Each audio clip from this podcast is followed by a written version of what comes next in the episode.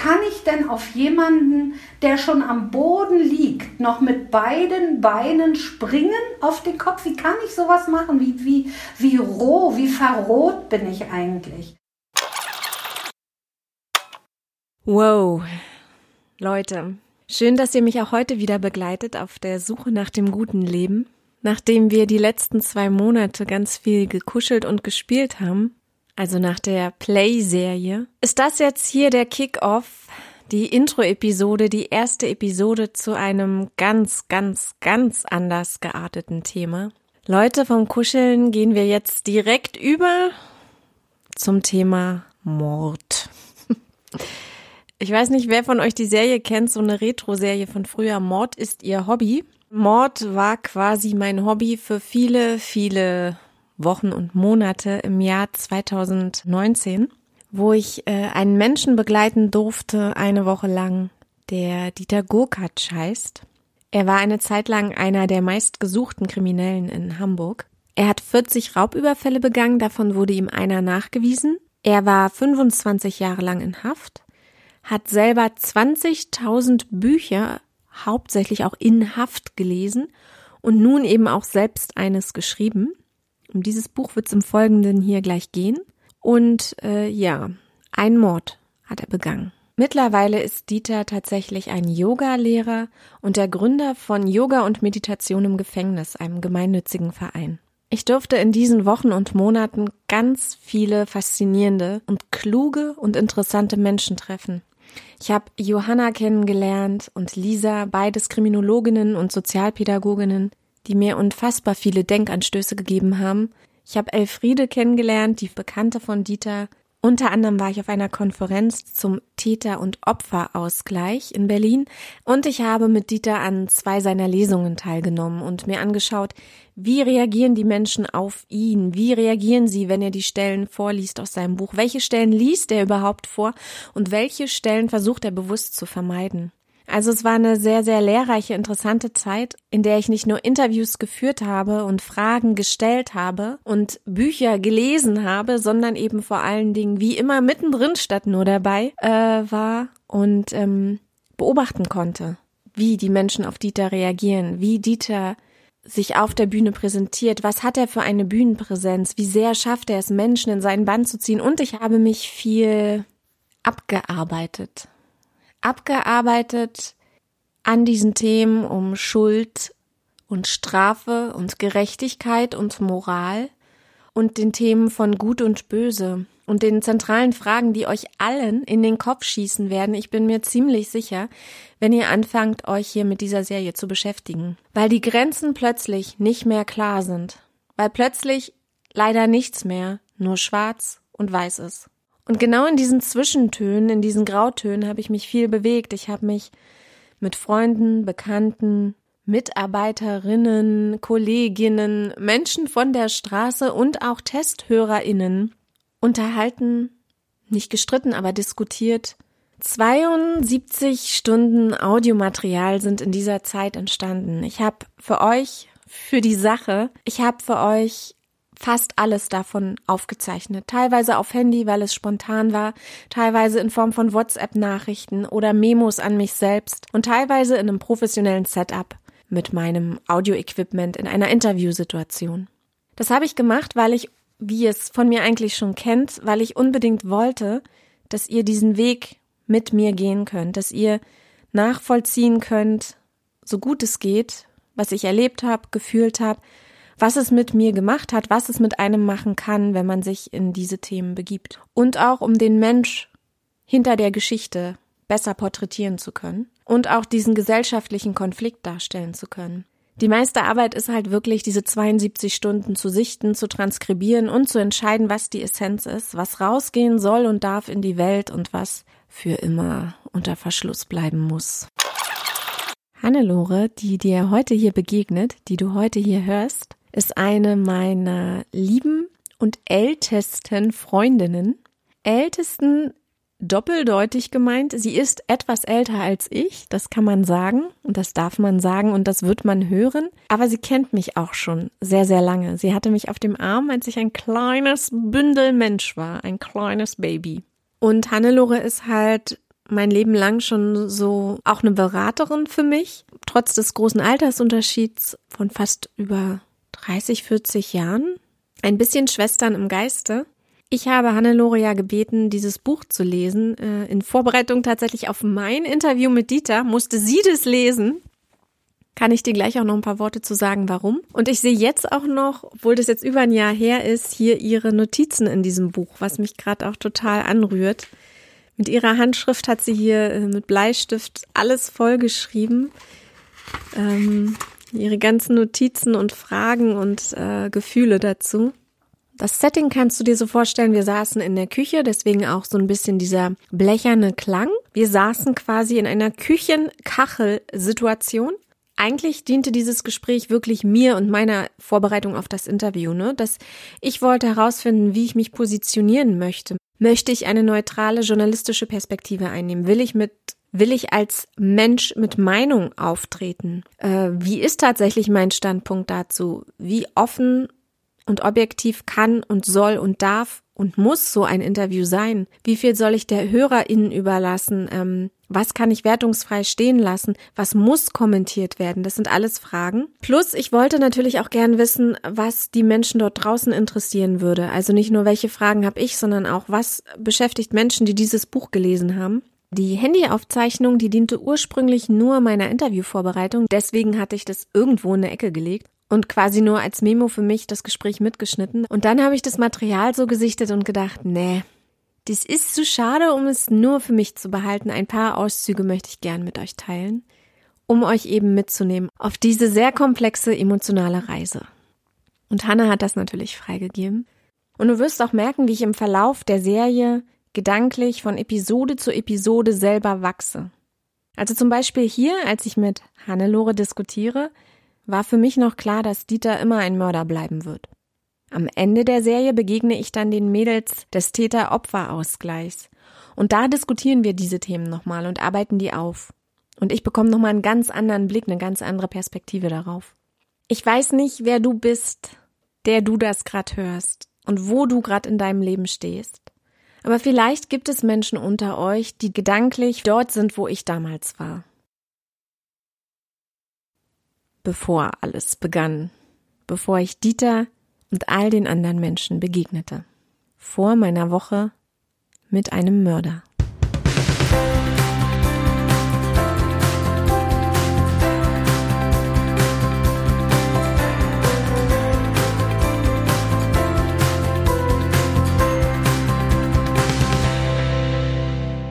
Ist die Frage, das ist zum Beispiel auch eine Frage, die ich ihm stellen wollte, wenn ich mich auf ihn beziehe, wenn ich schreibe, wir treffen sowieso ist er jetzt ein Mörder? Soll ich sagen, also wie ist das? Wenn du einmal jemanden umgebracht hast, dann hast du gemordet, dann bist du für immer ein Mörder. Der Mensch kommt nicht wieder. Auch wenn du dann dich veränderst und nur noch Gutes tust. Darf ich diesen Menschen doch trotzdem noch Mörder nennen, oder? Vom Gefühl her würde ich sagen, er ist für immer ein Mörder. Er kann nie, nicht mehr ein Mörder sein. Er, war, er hat gemordet. Das ist zum Beispiel, was ich ihn gerne fragen würde. Er hat sie abgesessen. Er, ist, er führt ein anderes Leben. Er hilft jetzt sehr vielen Menschen. Aber eigentlich, er ist ein Mörder, da kann er nicht mehr drüber weg, oder? Ich würde das nicht auf so ich würde generell Menschsein nicht auf so eine Tat reduzieren. Ich würde nicht wollen, dass man als Mensch reduziert wird auf die Tat, die man mal begangen hat. Er ist, er ist der Mörder. Nee, er ist der Mann, der heute ist. Warum muss ich ihm denn so einen Stempel aufdrücken?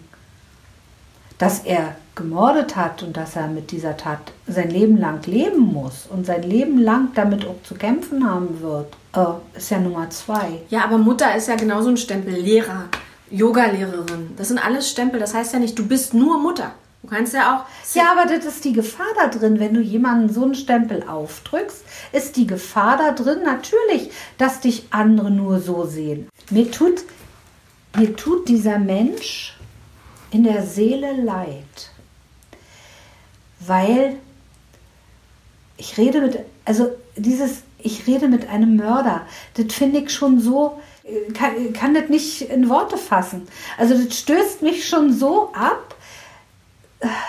Aber um deutlich zu machen, dass. Nee, vielleicht nur, dass er, dass er ein selbstverschuldetes, schweres Schicksal zu tragen hat. Naja, aber das kannst du auch wieder so nicht schreiben, weil dann kommt sofort die Opferfraktion, die sagt, aha, der arme Mann. Und was ist mit der Mutter, deren Kind er ihr genommen hat? Naja, das muss man dann, dann rausarbeiten, aber er hatte auch ein schweres Schicksal. Er ist doch nicht auf die Welt gekommen und nicht angetreten, ich will jetzt ein Mörder sein.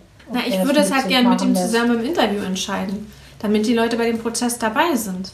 Ich möchte ja immer die Leute mitnehmen und dass sie auch verstehen, für mich als Interviewerin oder Mini-Journalistin oder was, ist das ein Konflikt? Du weißt ja gar nicht. Also, was wäre jetzt dein Rat? Ich soll damit aufpassen, zu sagen, er ist ein Mörder. Weil das tut Menschen weh. Weil stigmatisiert. Weil. Ich kann es ja nicht fassen. Es, also dieses Interview mit einem Mörder, so als Titel, heizt den Voyeurismus an. Wenn ich schreibe Interview mit Dieter, dann will da kein Schwein reinhören, weil sie denken, ja, was interessiert mich Dieter? Also ist dir der Voyeurismus Nee, es ist wichtig- nein, wichtig, äh, dass das die er- Leute nein, erst, dann benutzt du das Wort Mörder, um die Leute zu animieren. Ach, da höre ich mal rein. Das könnte ja ganz Der spektakulär. Punkt ist, und- Hannelore, dass die Beschreibung so sein muss, dass die Leute in 30 Sekunden erfassen, warum könnte es für mich wichtig sein, das zu hören. Aber ist nicht dieser Entwicklungsprozess, den er genommen hat, kannst du nicht da lieber den Bogen spannen? Dass man sagen kann, okay, jemand, der also was ganz Schreckliches getan hat, wohin hat der sich entwickelt? Aber wie soll ich können? das in der... Ich habe eine Überschrift für, Ja, für diesen, mach dir mal Gedanken drüber. für diesen weiß Player. ja nicht. Und da werden nur zehn Worte angezeigt. Naja, dann musst du- musst du Wenn da steht dazu Interview mit. Dieter, der einen tollen, krassen Lebensweg hinter Nee, sich na, hat. das ist doch blöd. Musst du, da muss dir was Spektakuläres einfallen. Ich, Weil- ich würde mich ja dazu breitschreiben lassen, Yoga-Lehrer und Mörder. Dass man sieht, okay, es ist eine Ambivalenz da. Aber wenn ich nicht schreibe, dass er einen Menschen umgebracht hat, versteht keiner, warum es interessant sein kann, das zu hören. Warum ich, warum ich, ich möchte ausdrücken, Leute, wir sind alle irgendwie Mini-Mörder oder vielleicht sind wir alle irgendwie spirituell, vielleicht sind wir alle alles und es ist immer eine Entscheidung und all das wird nicht klar, wenn ich nur schreibe Interview mit Dieter, der jetzt Yogalehrer ist und mal früher was Schlimmes gemacht hat. Nee, na so ist es wäre auch ein bisschen primitiv, das Ja. sozusagen. Lass dir doch mal was Besseres einfallen. Warum ich? Du bist naja, Lehrer. Nee, nee, nee, nee, nee, nee, nee. Ich will Interview Also ich, ich würde Du mich ja schon darauf Ich kann dir nur sagen, dass ich den Titel voyeuristisch finde, denn so. Was ist denn er- Interview mit einem Mörder? Fragezeichen. Weil Nee, er ist ja eine Frage. Er ist ja ein Ex-Mörder. Mörder. Er, hat ja gemordet, also ist ja kein Fragezeichen. Doch, weil wir Steht haben ja gerade diskutiert, Frage. ob er noch Mörder ist. Vielleicht Ja, aber steht ja nicht, in, das steht ja außer Frage. Aber äh, interessant ist, der, dich hat es doch auch nur interessiert, weil du diesen Menschen nicht, also das nicht zugetraut hast. Du hast ja nie, hättest ja nie gedacht, dass diese Person, mit der du ganz anders in Berührung gekommen bist, ein Mörder ist. Exakt, weil es Und nicht Yoga-Lehrer ist, der plötzlich einen auf ummacht. Und dann musst du doch eine andere Möglichkeit geben, das anders zu nennen, um, um da nicht Stigma zu verwenden, sondern die, den Entwicklungsprozess zu verwenden. Irgendwie. Weiß ich nicht. Vom Mörder zum Yoga-Lehrer. Das ist auch blöd. Das ist so, das ist so plump. Ja, das ist so. Bildzeitungsniveau. Ja, eben. Also ich habe am Anfang ja gesagt, dass jeder Mensch eine zweite Chance verdient hat. Aber im Verlauf dieses Buches, also bis zu einem, also über die Hälfte hinweg, habe ich bei ihm keine Reue gespürt. Gar keine Reue. Ganz am Schluss, ganz am Schluss gab es einen Satz, Mm, da hat er gesagt oder geschrieben, ich hatte eine lange Phase, in der ich jeden Morgen für Inge D. betete und versuchte, meine Seele mit ihrer zu verbinden. Ansonsten ist in diesem Buch keine Reue rübergekommen. Also nicht für mich als Leser. Im Gegenteil, ich hatte sogar zunehmend das Gefühl, dass der äh, seine, seine Taten verherrlicht. Oder ja, verherrlicht ist vielleicht nicht das richtige Wort, aber, aber sich an seinen Taten berauscht. Kann es sein, dass er auf seine zwei Leben mit Stolz blickt? Stolz, im Knast jemand gewesen zu sein? Stolz, heute jemand zu sein, der Menschen beeinflusst und sein Ego damit stärkt? Zuerst hatte ich Mitleid, dann war ich so gefangen und entsetzt von seiner fehlenden Moral und seiner Brutalität. was habe ich hier noch dazu geschrieben? Immer noch keine Empathie mit dem Opfer. Nur der eigene Schmerz wird gesehen, hm, wie er seine spirituelle Reinigung vollzieht. Ja, es, es kommt einfach zu kurz in dem Buch. Wo ist der reinigende Schmerz, die Reue? Ich hatte zunehmend das Gefühl, dass sein Grundbestreben auch im Leben heute ist, jemand zu sein, sich von der Masse und dem Normalen abzuheben. Einmal war es, naja, ich hebe mich ab, indem ich Verbrecher bin. Und das andere, indem ich auch teilweise die bewusste Entscheidung treffe, Verbrecher zu sein. Und zum anderen dann die bewusste Entscheidung, nun, ich bin hm, ja quasi fast das Gegenteil davon. Das Interessante ist doch, das ist ja eigentlich kein Buch, was der Verarbeitung dieser Tat dient. Ne? Du hast die ganze Zeit gefragt, dieser Narzissmus und diese Ich-Bezogenheit. Aber die siehst du ja schon. Aber das hätte ich gedacht. Weißt du, aber das, so guck mal, das Buch heißt Leben Reloaded, wie ich durch Yoga im Knast die Freiheit entdeckte. Es geht um ihn und es geht darum, wie er ähm, etwas Neues fand. Es geht hier ja, aber mehr darum. als die Hälfte des Buches ist nur eine Beschreibung seiner wunderbaren Taten. Das ist, das ist mein Problem dabei. Wenn er diesem ganzen Yoga ist, also. mehr, mehr Raum gewidmet hätte, weißt du noch, also die, die Gewichtung der Dinge ist mir, ist mir falsch. Also hast du es nur mir zuliebe weitergelesen oder hättest du es auch so weitergelesen? Ich hätte es sicher weitergelesen aus Interesse schon. Also, was, nicht so weil, ja, weil ich, weil ich, wie gesagt, ich glaube bis Seite 120er oder so, weil ich immer auf die Stelle gewartet habe, Mensch, irgendwann, wenn sich jemand so verändert, wenn der heute so, ein, so einen positiven Einfluss auf andere Menschen hat, der muss doch, da muss man doch deutlicher noch machen, wann es gekippt ist und dass er wirklich Reue zeigt. Ah, ja, und dann, dann äh, man, also das Schlimme ist, wenn man die Brutalität seiner Tat erstmal weiß, nimmt man ihm eigentlich auch alles übel. Weißt du? Das ist, das ist natürlich auch nicht richtig.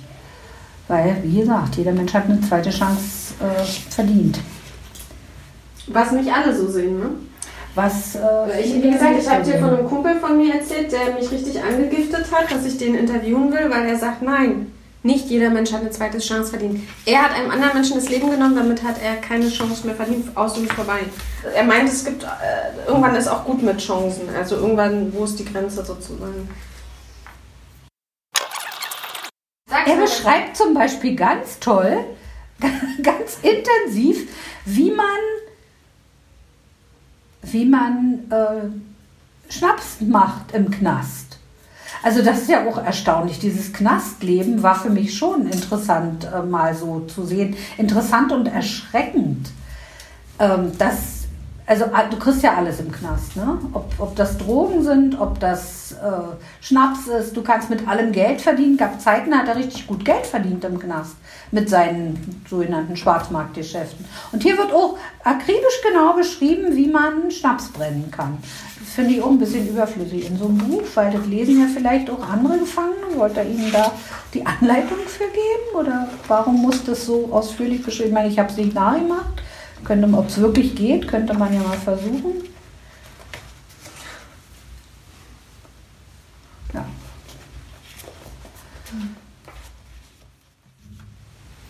Soll ich das Buch vorher lesen? Schwere Frage. Hm. Du wolltest das ja eigentlich nicht machen. Nee, aber jetzt denke ich fast schon. Ich äh, weiß ich nicht, nee. Nee, geh ihm mal doch. Ähm, nee, ich würde es nicht machen. Lies nicht vorher. Be bewusst nicht. Kannst du ihm auch sagen, dass du es bewusst nicht gelesen hast das, da kann es ja durchaus sein, dass sich manche Fragen denn, denn äh, mit dem Buch überschneiden, dass er denn sagen kann, das habe ich an meinem Buch geschrieben oder so. Aber das würde ich dann auch nicht schlimm finden, denn nicht alle Leute, die dir zuhören, die haben das Buch gelesen. Nee, ich muss es sowieso von null auf folgen. Also er muss sowieso die Hälfte, die im Buch steht, erzählen. Das muss so sein. Du kannst nicht einfach mit ihm... Äh, das funktioniert nicht. Du musst die Leute immer alle abholen. Mhm, mhm. Also, das ist leider so. Du kannst nicht einfach mit irgendjemandem losquatschen. Und äh, also ich würde sagen, 99... Vielleicht kann er ja auch selber mal, weil er sagt, dass also auch, also nicht auch was von den Träumen erzählt, dass das bis in seine Träume ging, auch die Verarbeitung. Vielleicht kann er ja mal einen dieser Träume erzählen. Mhm. Weißt du, das, das würde ich interessant finden, weil da, da steht kein Traum drin. Und vielleicht sieht man in dem Traum mehr. Ja, man fragt sich natürlich, wenn jemand, wenn man jemanden interviewt oder wenn jemand ein Interview hört, gibt es da was, was ich für mich rausnehmen kann? Was hast du denn für dich aus dem Buch mitgenommen? Ja, das ist eine gute Frage, das überlege ich gerade. Also es hat mich nicht äh, unbedingt zum, äh, für, für Yoga geöffnet. Kann ich sagen. Äh, ich finde es gut, dass er das anbietet als, als Form für Leute, die im Gefängnis sitzen. Ihm hat es geholfen. Warum soll es nicht auch anderen helfen? Das, das finde ich eine gute Sache. Auch, dass er das macht. Und, ähm, aber ich möchte deshalb jetzt trotzdem kein Yoga machen. Also sagen wir mal so, ich bin da vielleicht auch so, ich sammle ja aus, aus Interviews, die ich höre oder aus solchen Talkshows.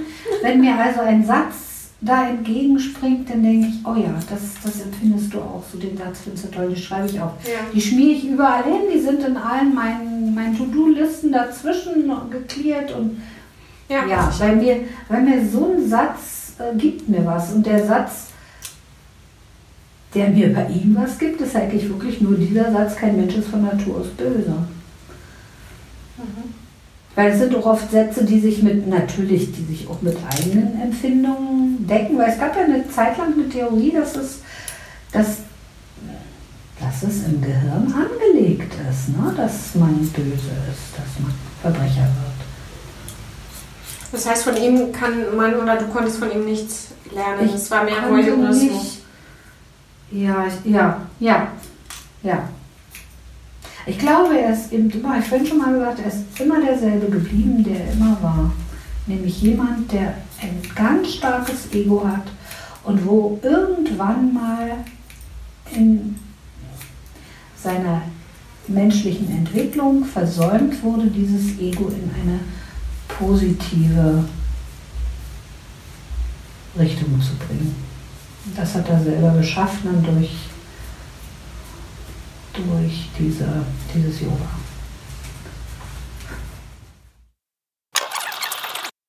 Er schreibt ganz am Schluss, ich möchte dieses Buch allen Wesen, allen Wesen widmen, die unter meiner Selbst, und hat wahrscheinlich mit dem Yoga zu tun, das Wort Wesen, die unter meiner Selbstfindung leiden mussten und hoffe, dass wir in Frieden jetzt, morgen, irgendwann und irgendwo einmal zueinander finden.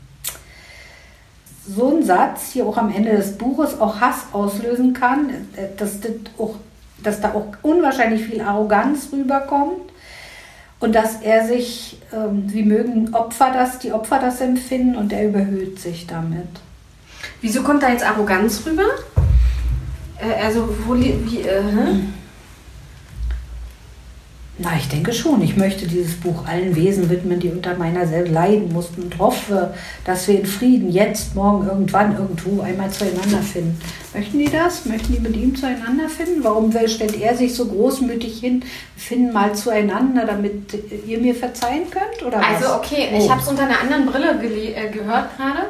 Ich bin jetzt von der Yoga-Brille ausgegangen. Die gehen ja von Wiedergeburt aus Ja, ja. und dass man sich Ja, ja. immer irgendwie. Ja. Ich, es klingt so ein bisschen eher. Deswegen, ja, ja, ja, ja. ich glaube nicht, dass er das diesweltlich Nee, meint. deswegen habe ich, also. Und ne? dann klingt es schon wieder nicht arrogant. Dann klingt es eher wie, ähm, wenn er es nicht schafft, sich in diesem Leben zu läutern, wird er laut dem Glauben ja wiedergeboren und muss nochmal weiter eine Runde drehen und so. Und dass halt irgendwann sozusagen alle Seelen Frieden finden jetzt. Äh, Klingt komisch, wenn ich es sage, aber so habe ich es in dem Kontext interpretiert. Weil Das ist eine andere Sichtweise, wenn Ja. du selber Yoga machst. Nee, aber deswegen habe ich es nicht als arrogant empfunden. Also mhm. es ist jetzt vielleicht kein Satz, der für mich schön klingt. Das ist jetzt nicht, dass ich es so ausdrücken würde. Ich habe mir nämlich tatsächlich auch noch gar keine Gedanken gemacht, ob das irgendwie für mich negativ ist, wenn ich das veröffentliche, weißt du? Mhm. So wie mein Kumpel halt meinte, warum unterstützt du sowas, indem du es veröffentlicht, unterstützt du das und so. Ja, warum machst du das? Weil du denkst, dass viele Leute das hören würden oder viele Leute das hören wollen? Nee, weil ich denke, es sollten viele Leute hören. Warum sollen die Leute das hören? Weil, weil sie sich denn dem Menschen gegenüber verändern. Jeder hat eine zweite Chance verdient. Das als Motiv. Oder äh, jeder kann ein Mörder werden. Das als Motiv.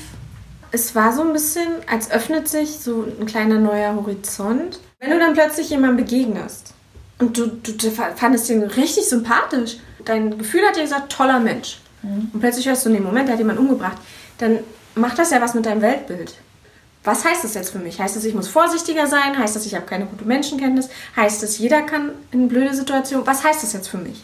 Mhm. Das heißt, es macht irgendwas mit dir. Und diesen Menschen zu begegnen, immer und immer wieder, mhm. verändert, verändert mich. deine Sicht auf die Dinge. Total. Mhm. Und wenn du den Menschen dann näher kennenlernst, und das glaube ich, kann man eben auch über ein gutes Interview. Und es ist ein sehr langes Gespräch. Ja, aber was? Und sehr intim. Und du fängst an, dich damit zu beschäftigen, dann wirst du weiter in dir drin und auch entspannter mit dem Leben. Und ich glaube, deswegen sind auch meine Interviews so lang und kommen sehr schnell, idealerweise, wenn ich es schaffe, auf eine sehr private, intime Ebene. Mhm. Weil nur über dieses, dass der Hörer das Gefühl hat, ich sitze mit am Tisch und das wird mhm. jetzt hier sehr privat, habe ich eine Chance, wirklich dass dieser Prozess passiert.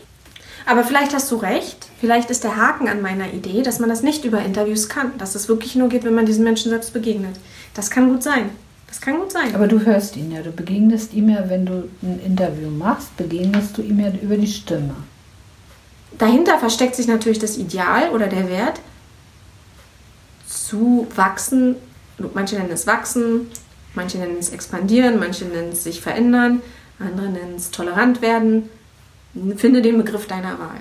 Ist natürlich ein Wert von mir. Wenn ich den nicht hätte, wäre es ja Latte. Ich könnte ja auch, manche sagen ja auch, ich, ich habe meine fünf Systeme, mit denen bin ich glücklich, warum soll ich? Für die ist es natürlich kein Argument, aber für mich ist das der Sinn des Lebens. Dieses, ich nenne es mal expandieren, du würdest es Wachstum nennen oder Veränderung oder Horizont erweitern. Ich nenne es mal expandieren. Also das geht nicht ohne andere Menschen. Ich denke, dass die Beschäftigung mit diesen Abgründen der menschlichen Seele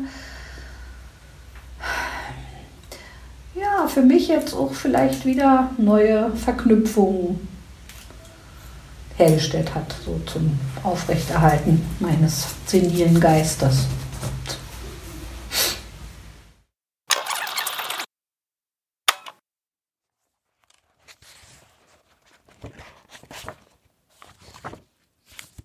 Während ich die Aufnahme hier gerade einspreche, habe ich Dieter Gokaschs, Dieter Gokatschs Buch in der Hand. Das heißt Leben Reloaded, wie ich durch Yoga im Knast die Freiheit entdeckte. Und Reloaded heißt so viel wie nachgeladen, umgeladen, neu geladen. Ich denke jetzt, wo ich das so lese gerade, vielleicht ist es sogar als Wortspiel gemeint gewesen, weil Dieter ja auch viel mit Waffen zu tun hatte. Und vielleicht war das auch irgendwie so ein pun intended, so eine Wortanspielung auf Load a Gun, also nachladen, Leben reloaded, aber eben auch darauf bezogen, dass er einen 180-Grad-Wandel, vermeintlich, was noch zu beweisen wäre, vollzogen hat vom Knasti in Anführungsstrichen zum Yogalehrer, der Gott gefunden hat. Und darauf spielt eben auch dieser Titel an. Also das Buch hat Lass mich schauen, dass du dir das vorstellen kannst. 252 Seiten. Wir werden auch im Interview mit Dieter ähm, ausführlich noch über dieses Buch sprechen. Es sind übrigens auch einige Bilder drin und Fotografien. Auf dem Cover strahlt dir halt Dieter entgegen. Und äh, Dieter musst du dir vorstellen, zumindest auf dem Foto sieht er aus, ich glaube, er ist auch 59, steht zumindest hier in meiner Anmoderation. Also er sieht aus wie ein 59-jähriger Mann. Was dir jetzt wahrscheinlich nicht viel hilft, weil wie sieht ein 59-jähriger Mann aus? Er hat blond gelockte Haare, die so schulterlang sind. Also wirklich fast goldblonde Löckchen, eine richtige Walla Walla Mähne, so ein bisschen wie eine, ja, eine Löwenmähne. Stell dir einen Löwen vor. Und ich glaube, so grüne, also zumindest auf dem Cover hat er grüne Augen, eine kleine Zahnlücke und ein breites Grinsen. Und er trägt ein, ähm, ein weißes Oberteil, ein yogisches weißes Baumwolloberteil mit einer yogischen Kette um den Hals und sieht halt wirklich wie so eine Verkörperung eines Yogi aus, ne? wie man sich einen Yogi so vorstellt oder das Klischee eines Yogis, der die Liebe und der Gott gefunden hat. Ich hatte halt vorher auch schon zig Debatten darüber, ob jemand wie er das Recht hat, ein Buch über seine Tat zu schreiben und, Zitat, mit seiner Tat auch noch Geld zu verdienen. Das wird dann sozusagen, dass die unmoralische Tat wird damit nochmal doppelt unmoralisch. Das heißt, ihr müsst euch wirklich vorstellen, ähm, schon weit bevor ich äh, überhaupt in die Interviewsituation oder in die Woche mit Dieter gegangen bin, hatte ich schon Diskussion ohne Ende von allen möglichen Seiten. Hat er sich einmal einen Gedanken darüber gemacht, ich habe Menschen etwas angetan. Die Frau wird ja nicht alleine auf der Welt gewesen sein. Habe ich Menschen, ich habe Menschen was angetan, was und, und die sehen mich jetzt lachend, fröhlich. Mensch, mir geht's gut. Ja, unsere Mama oder unsere Tante oder wer auch immer, ich kenne ja das Leben der Frau nicht, ist aber tot. Äh, wie mag den Angehörigen der Opfer zumute sein, wenn ihnen aus dem Regal ein fröhliches Bild entgegenlächelt? Ich meine, das Cover ist ja irgendwie klar wenn du die, den Untertitel liest, wie ich durch Yoga im Knast die Freiheit entdeckte, klar stellt er, muss er dann eigentlich sein Profilbild nehmen, weil es geht um ihn und es geht um Freiheit und dass man dann glücklich nee, ist. Man kann, man kann mit Freiheit auch. Gibt in, in, gerade Yoga gibt es doch und im Bereich der Meditation gibt es auch tausende von Bildern, die ich nehmen kann. Das finde ich nicht. Ich finde das unnötig, dass es das war. Dass es sein Foto ist. Finde ich unnötig. So, und dann am Schluss, wie gesagt, er sagt ja auch selber, ja, sein, sein Leben äh, reloaded. Ähm, ja, sein Leben ist reloaded. Was ist mit dem Leben der Frau und dem Leben ihrer Angehörigen? Ähm, für manche Tat gibt es kein Verzeihen. Er kann es ja machen, aber leise, ohne die große Bühne. Seite 249. Wer bin ich? Dass ich ein Buch über mein bisheriges Leben schreibe? Was maße ich mir an, mich in das Blickfeld von anderen, von Fremden zu stellen? Ich, der ich so viel Schuld auf mich geladen habe. Ich habe lange darüber nachgedacht, immer wieder. Der Gedanke zu diesem Buch kam mir schon im Gefängnis. Dort erlebte ich so viele Menschen, die sowieso gefangen in der Situation, aber auch in ihrem Leben waren die keine Perspektiven mehr sahen bzw. sich keine aufbauten, die nur auf der Einbahnstraße der Gewalt unterwegs waren, die vor allem in der persönlichen Unzufriedenheit endete. Aber auch nach meiner Entlassung traf ich immer wieder auf Menschen, auch im ganz banalen Alltag, beim Einkaufen, im Café, in der Bahn, die ihren Optimismus, ihre positiven Perspektiven, ihre Liebe zum Leben und damit die kraftgebenden Energien verloren hatten. Menschen, die so sehr von einer vermeintlichen Schuld, einem antrainierten Gefühl der Wertlosigkeit erdrückt wurden. Ich würde sogar sagen, dass manche Menschen draußen hinter viel dickeren und höheren Mauern leben als manch ein Insass in einer Justizvollzugsanstalt. Nelson Mandela sagte einmal, unsere tiefgreifendste Angst ist nicht, dass wir ungenügend sind. Unsere tiefgreifende Angst ist, über das Messbare hinaus kraftvoll zu sein. Es ist unser Licht, nicht unsere Dunkelheit, die uns am meisten Angst macht. Das sind Worte, die mich beeindrucken, denn sie bringen das Wesentliche auf den Punkt, genauso wie Mandela weiterführt. Und wenn wir unser eigenes Licht erscheinen lassen, geben wir damit unbewusst anderen Menschen die Erlaubnis, dasselbe zu tun. Wenn wir von unserer eigenen Angst befreit sind, dann befreit unsere bloße Gegenwart ganz automatisch andere. Genau da möchte ich ansetzen. Ich glaube, das Wichtigste im Leben ist es zu lernen, dass es der eigene freie Wille ist, der zählt.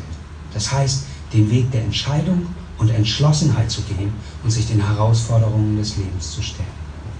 Ich sage dies mit voller Überzeugung, weil ich es selbst im Gefängnis erlebt habe. Dort habe ich meine Freiheit gefunden, weil ich mich aus den Zwängen meiner eigenen Gedanken löste. Ich bin immer wieder und wieder in mich gegangen und habe mich selbst gefragt, wer bist du und was möchtest du wirklich? Und ich bin zu den einfachsten, grundlegendsten Einsichten gekommen. Ich möchte gemocht werden. Ich möchte mit freundlichen Augen betrachtet werden. Ich möchte frei leben. Und all das werde ich nicht und wird niemand anders erreichen, indem er aggressiv ist. Lange genug war ich im Irrsinn gefangen und wurde vom Hass dominiert. So wie ich mich früher bewusst dazu entschlossen hatte, mich negativen Kräften auszuliefern, habe ich mich nun gegen die, sagen wir, dunkle Seite der Macht entschieden. Ich habe gelernt, auch die kleinsten Schritte zu würdigen. Für mich ist das wie Laufen lernen. Laufen, hinfallen und immer immer wieder aufstehen.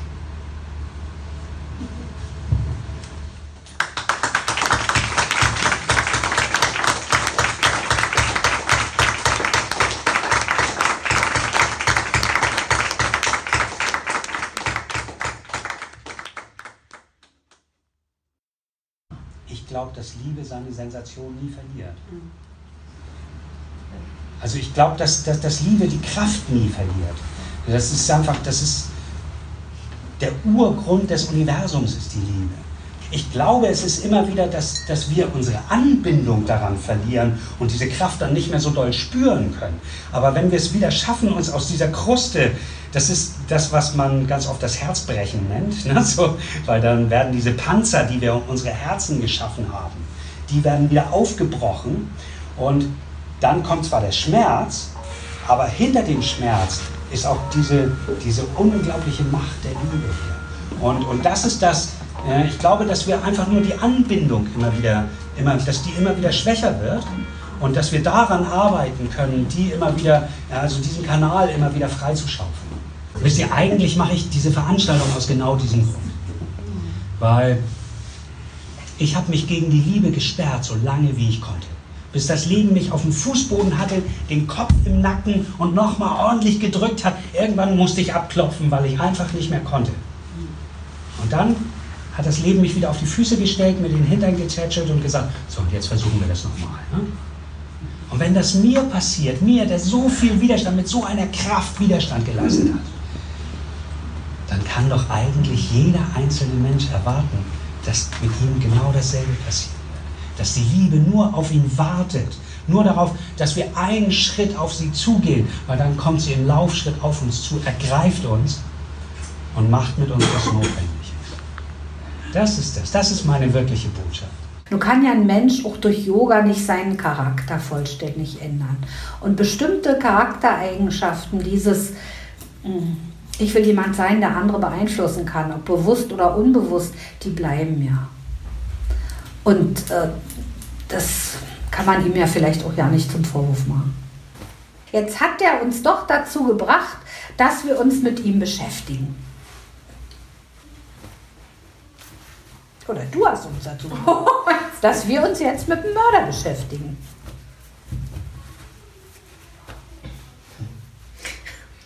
Ich weiß nicht, was ich dazu jetzt sagen soll. Nix. Also ich würde es mir nicht anhören. Ich würde es mir nur anhören, weil du das Interview machst und weil es mich deshalb interessiert. Ich möchte die Last nicht mittragen, das ist mir zu viel. Das ist mir zu viel Dramatik hinter so einer Geschichte. Die, man muss auch irgendwann mal für sich selber sagen, das muss ich jetzt nicht haben, jetzt möchte ich äh, in der Märchenwelt bleiben. So. Also es ist auf jeden Fall interessant ja? zu lesen. Doch, also ich, aber ich, ich habe es ja nicht bereut, es äh, gelesen zu haben. Du hast nicht bereut, es gelesen zu haben, aber ja. ich würde ihn damit unterstützen. Also ich muss ja auch immer schauen, welche Botschaft vermittle ich, wenn ich... Ja, aber wollen wir nicht bei dem Punkt bleiben, dass wir sagen, er hat eine zweite Chance verdient?